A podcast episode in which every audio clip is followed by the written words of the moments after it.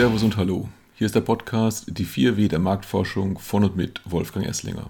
Die 4W der Marktforschung bilden in Anlehnung an die 4P im Marketing eine Gedankenstütze für Marketingprofis, um die wichtigsten Aspekte der Marktforschung im Blick zu behalten. Die 4W, das sind was, warum, wer und wie viel. Das heißt im Einzelnen erstens, was will ich wirklich wissen? Klingt einfach, ist aber häufig nicht so klar und verändert sich gerne im Laufe des Setups einer Studie. Zweitens, warum will ich es wissen? Das heißt, was will ich mit dem Ergebnis machen? Ist es die Grundlage für eine PR-Kampagne oder für eine Investitionsentscheidung? Drittens, wer soll mir das beantworten? Das heißt, welche Personen sollten befragt werden? Das ist der zentrale Punkt jeder Studie, der Ergebnis und Kosten stark beeinflusst. Viertens, wie viel darf es kosten? Das heißt, was ist mir das Wissen wert, das mir die Marktforschung liefert? Nach meiner Karriere als Marketingmanager in verschiedenen Konsumgüterunternehmen, wo ich meist auch für die Marktforschung verantwortlich war, bin ich vor etlichen Jahren auf die Institutsseite gewechselt. Die 4W, was, warum, wer und wie viel, sind eine Art Quintessenz meiner Learnings aus zahlreichen Projekten und aus der Perspektive von beiden Seiten. Etliche Fallstricke lassen sich vermeiden, wenn man diese vier Fragen sorgfältig durchdenkt, bevor man eine Studie durchführt. Einige Tipps dazu und zu weiteren für Marketing verantwortliche relevanten Aspekten der Marktforschung möchte ich in diesem Podcast weitergeben, damit Sie als Hörer oder Hörerin die Marktforschung besser für Ihre Arbeit nutzen können und damit letztlich erfolgreicher in Ihrem Job sind. Sollten Sie zu einzelnen Themen Fragen oder Anmerkungen haben, freue ich mich über eine Kontaktaufnahme, ebenso über Vorschläge, was bestimmte Fragestellungen angeht. So, und nun zur heutigen Marketingfrage an die Marktforschung. Warum ändern sich die Zahlen, wenn wir das Institut oder die Methode wechseln? Über das Thema könnte man längere Abhandlungen schreiben. Aber aus Marketing-Sicht ist es nur entscheidend zu wissen, dass praktisch jede Änderung das Ergebnis beeinflussen kann. Und niemand kann vorhersagen, wie diese Änderung ausfallen wird. So weit, so schlecht. Denn letztlich gibt es immer wieder Gründe, zumindest Teile einer Folgestudie anders durchzuführen als in der Vergangenheit. Beispiel Institutswechsel bei Paneldaten. Sofern es mehr als einen Anbieter von Marktanteilsdaten für einen Markt gibt, wird man bei einem Wechsel feststellen, dass die Marktanteile einzelner Marken nicht identisch sind zu denen des anderen Anbieters. Das wird problematisch, wenn Marketingpläne oder persönliche Erfolgsziele darauf basieren. Ähnliches kann passieren, wenn man eine Tracking-Studie durchführt. Heutzutage im Allgemeinen online, indem die Teilnehmer einen Link erhalten und damit einen Fragebogen aufrufen, den sie alleine ausfüllen.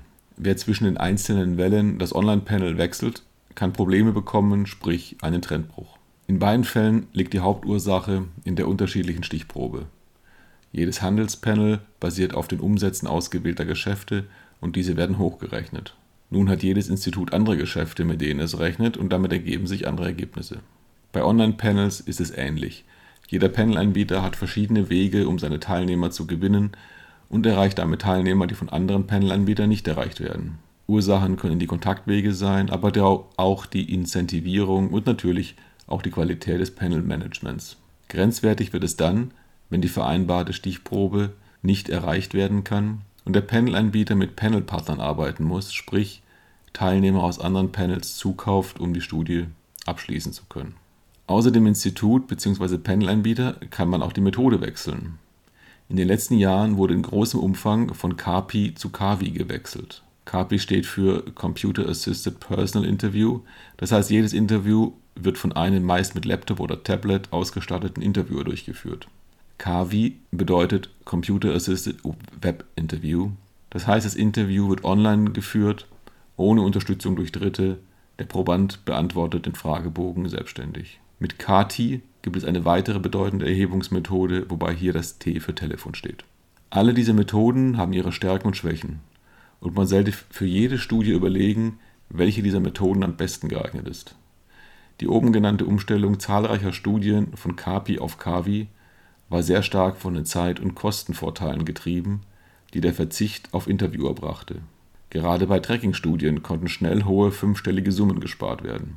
Nachteil: ein deutlicher Trendbruch. Auch hier ist wieder die unterschiedliche Stichprobe ein Hauptgrund. Interviewer erreichen ganz andere Personen als Online-Panels, für die sich Teilnehmer einmal gezielt anmelden müssen. Je nach Produktkategorie kann die Abweichung erheblich sein. Bei einer breit genutzten Kategorie wie Getränke sollte zumindest die Grundaussage und die relative Position der Marken zueinander ähnlich bleiben. Neben Stichproben und Methodeneffekten möchte ich das Thema Fragebogen und Programmierung nicht unerwähnt lassen. Dass die Reihenfolge der Fragen das Ergebnis beeinflussen kann, lernt man schon im Studium. Aber so ein Fragebogen steckt voller Tücken, gerade in der heutigen Zeit, in der KAVI-Befragungen dominieren und in der die Teilnehmer niemanden haben, der ihnen bei Unklarheiten weiterhilft. Formulierungen, die dem Produktmanager klar sind, müssen einem Konsumenten noch lange nicht einleuchten, bzw. können etwas ganz anderes assoziieren. Nehmen wir eine prinzipiell harmlose Frage wie Wie oft kaufen Sie Bier? Woran denken Sie? An den Kauf im Supermarkt? Oder auch an das Bier im Restaurant? Und gehören Sie vielleicht zu den Personen, für die Radler oder alkoholfreies Bier nicht wirklich zu Bier zählen? Ein Interviewer kann das schnell erklären, persönlich oder am Telefon. Aber beim selbst ausgefüllten Fragebogen weiß nachher niemand, wer was unter dem Begriff Bier verstanden hat. Hier braucht es also einiges an Erfahrung und Vorstellungsvermögen, um einen Fragebogen sozusagen unfallfrei zu erstellen. Schließlich kann auch die Programmierung das Ergebnis beeinflussen. Lange Antworttabellen ermüden, man klickt sich nur noch durch. Schnelles Wischen ist aber auch nicht unbedingt besser. Lange Texte werden nicht gelesen, sofern man mit einem schnellen Klick weiterkommt. Und nach 20 Minuten hat bei einem Online-Fragebogen wirklich niemand mehr Lust. Die Qualität der Antworten fällt rapide ab. Wer von einem langen und eventuell ungünstig programmierten Fragebogen auf eine modernere Version wechselt, wird andere Ergebnisse bekommen. Es gibt also zahlreiche Ursachen, warum sich Ergebnisse ändern, wenn man ein oder mehrere Elemente einer Studie ändert. Man sollte das im Hinterkopf haben und leichtfertige Änderungen tunlichst meiden. Das war's für dieses Mal. Vielen Dank fürs Zuhören. Über Feedback und Fragen, auch Themenvorschläge, freue ich mich. Bis bald, Ihr Wolfgang Esslinger.